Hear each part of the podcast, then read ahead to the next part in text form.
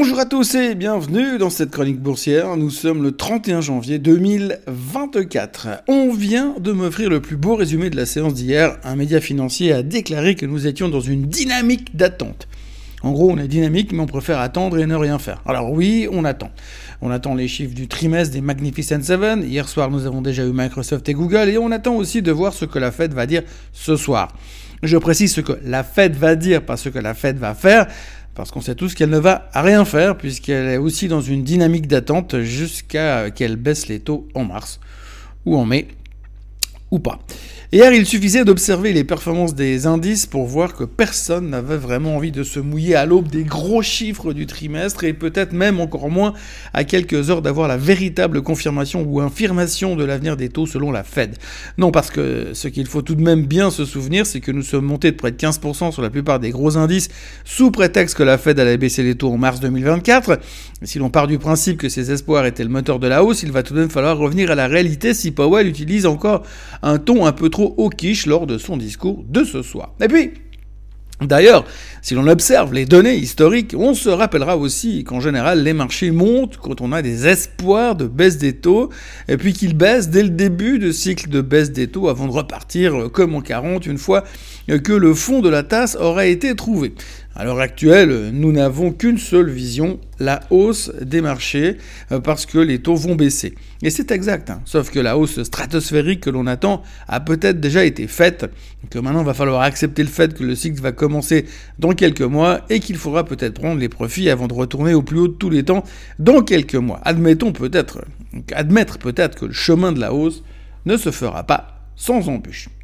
Oui, bon, je vis dans un monde différent qui essaie parfois de rester rationnel. Je sais bien qu'aujourd'hui, 80% du marché pense qu'on va exploser à la hausse à cause de l'intelligence artificielle et du fait que la plupart des sociétés qui sont impliquées dedans vont faire des tonnes de pognon et que ça sera de plus en plus facile de faire des tonnes de pognon avec cette thématique révolutionnaire. Je sais également que lorsque tu vois à la veille de la publication des 5 plus grosses capitalisations du monde que la volatilité baisse de 12%, que le put call ratio est devenu à des niveaux historiquement bas, pour ne pas dire inexistants, et que l'indicateur d'avidité fait passer Gordon Gecko pour un mec de gauche, autant vous dire que cela ne signifie même plus que nous avons confiance en l'avenir de l'économie et des sociétés qui la composent. Cela signifie que nous sommes la confiance. Bref, tout ça pour vous dire que nous vivons dans un monde absolument merveilleux, un monde qui se dit que l'on va baisser les, qu'on dit qu'on va baisser les taux et que ça va rigoler, euh, un monde qui se dit qu'avec l'intelligence artificielle on va travailler moins, gagner plus de fric et que plus rien ne pourra jamais arrêter Nvidia et ses copains de Skynet.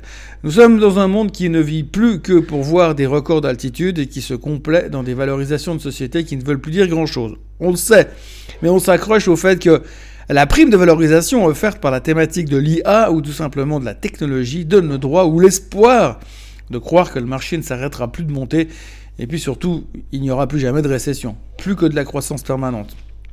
Tiens, d'ailleurs, à propos de récession, hier l'Allemagne est entrée officiellement en récession, et pour fêter ça, le DAX est au plus haut de tous les temps. La France a publié un PIB qui montre un dynamisme qui n'existe que dans le texte du discours de Gabriel Attal ou dans les déclarations délirantes du roi de France. Mais peu importe comment on veut le, tourner, ceux qui disent que le pays n'est pas en récession se raccrochent à des poussières de pourcentage pour se laisser croire qu'il y a encore de l'espoir. Et puis dans le genre signal tout pourri, on notera, on notera les chiffres qui ont été publiés hier par UPS.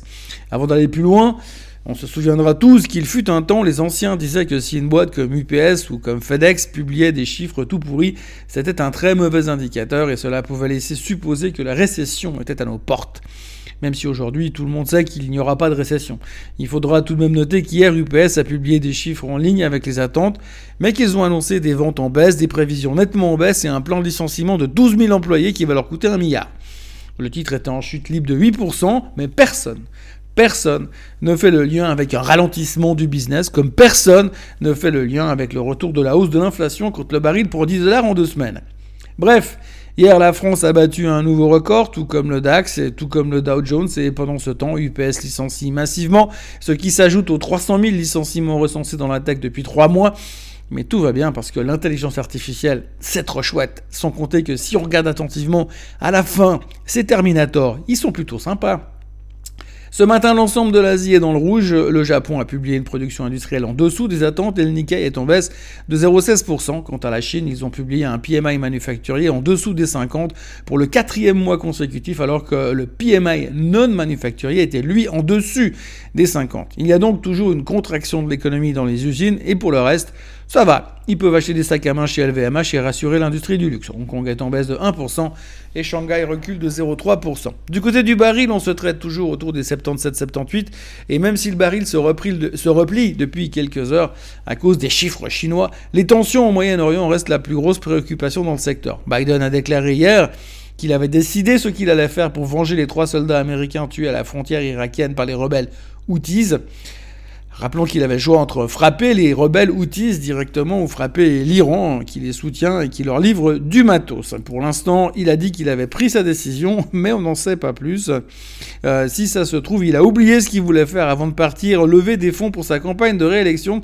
Oui, parce qu'il croit encore qu'il va être réélu à la direction de la maison de retraite. Toujours est-il que la tension reste présente sur le baril et en cas d'attaque directe sur l'Iran, je ne suis pas certain que ça soit une bonne nouvelle pour l'inflation. Pendant ce temps, L'or est à 2052 et le Bitcoin est à 43 000 dollars. Et un expert en crypto a annoncé que si l'ETF sur l'Ethereum était à approuver ces prochains mois, l'Ether pourrait grimper de 70%.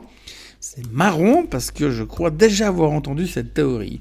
En ce qui concerne les publications du jour, on va se concentrer sur les quelques gros noms qui sont sortis hier soir à commencer par Microsoft. Pour faire simple, comme d'habitude chez Microsoft, on a publié des chiffres meilleurs que les attentes, on fait des déclarations enthousiasmantes sur l'intelligence artificielle et le cloud, qui sont leurs moteurs de croissance. En résumé, tout va bien chez Microsoft et tout ira bien à l'avenir. Le titre ne faisait rien after close, mais on notera qu'avec des chiffres pareils, ça aurait dû monter. En revanche, on commence à entendre que les chiffres étaient géniaux, mais que la plupart des informations obtenues hier en lien avec l'IA ou le cloud étaient déjà largement dans les prix ce qui aurait le pouvoir de déclencher quelques prises de profit, à moins qu'on invente une intelligence artificielle encore plus intelligente qui soit aussi capable d'installer et d'updater euh, Windows sans que ça prenne des plombes. Chez euh, Google Alphabet, c'est encore plus simple. Les chiffres ont pulvérisé les attentes un peu partout. Tout était très bon et le titre chutait de 5% after close. Oui, tout était très bon, mais il semblerait qu'au niveau de la publicité, c'était très bon, mais pas assez pour satisfaire l'ego des analystes qui attendaient quand même mieux. D'ailleurs, si ça avait été eux, les analystes qui avaient géré Google, ça aurait été une autre histoire. Mais bon, peu importe, là aussi, on a trouvé la bonne excuse pour prendre les profits. Chez AMD, on nous dit que les prévisions de revenus via l'intelligence artificielle allaient exploser pour le reste de l'année et que l'IA serait une un formidable driver de revenus pour les 3 ans à venir. Et que ça va être facile. Apparemment, ça va être formidable, mais si on en croit le marché, c'était dans les prix depuis longtemps. Alors, comme AMD n'a pas annoncé qu'ils avaient aussi découvert un vaccin contre le cancer, le titre s'est fait déglinguer after close de 6,5%. Et puis, rien à voir avec l'intelligence artificielle, Starbucks a publié des chiffres trimestriels qui ont eu le mérite de rater à peu près toutes les attentes du marché. Euh, moins bon du côté des ventes, du côté des bénéfices, et pareil à l'international. La société a expliqué que le conflit israélo-palestinien leur avait fait du mal, que la Chine leur faisait du mal, mais que c'était temporaire, et que les conflits mondiaux en général avaient empêché leurs clients de consommer normalement. Oui, ça n'a sûrement rien à voir avec le fait que quand tu bois un expresso chez Starbucks, tu payes aussi le billet d'avion du sac de café et ils ne volent pas en classe éco. Pourtant, euh, malgré des chiffres que l'on aurait pu qualifier de chiffres de merde euh, par rapport aux attentes, le titre prenait 4% after close. Personnellement, je vous avoue que j'ai arrêté de réfléchir il y a très longtemps. En résumé, les chiffres sont bons, mais on semble à court d'arguments pour acheter. Même celui de l'intelligence artificielle semble s'essouffler. En revanche, si l'on en croit les chiffres de Starbucks, on peut se dire que le coût de la victimisation en remettant les problèmes sur la guerre ailleurs dans le monde semble plutôt efficace. Pour le reste, on notera que Musk a vu son package de bonus de 55 milliards remis en doute par un juge du Delaware. Encore une histoire juridique qui va faire long feu. Musk est pas content, mais Tesla pourrait en bénéficier, à moins que Musk ne soit vraiment pas content. On commence à se dire que les stars CEO, c'est pas une bonne chose, mais c'est un truc qu'on se dit tous les 5 ans, et puis après, on oublie.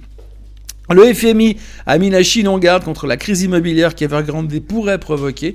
Les champions du monde du je viens après la pluie ont encore frappé. Je pense que dans 15 jours, le FMI va venir mettre en garde contre les mortgage-backed securities qui pourraient créer une crise que l'on appellerait la crise des subprimes.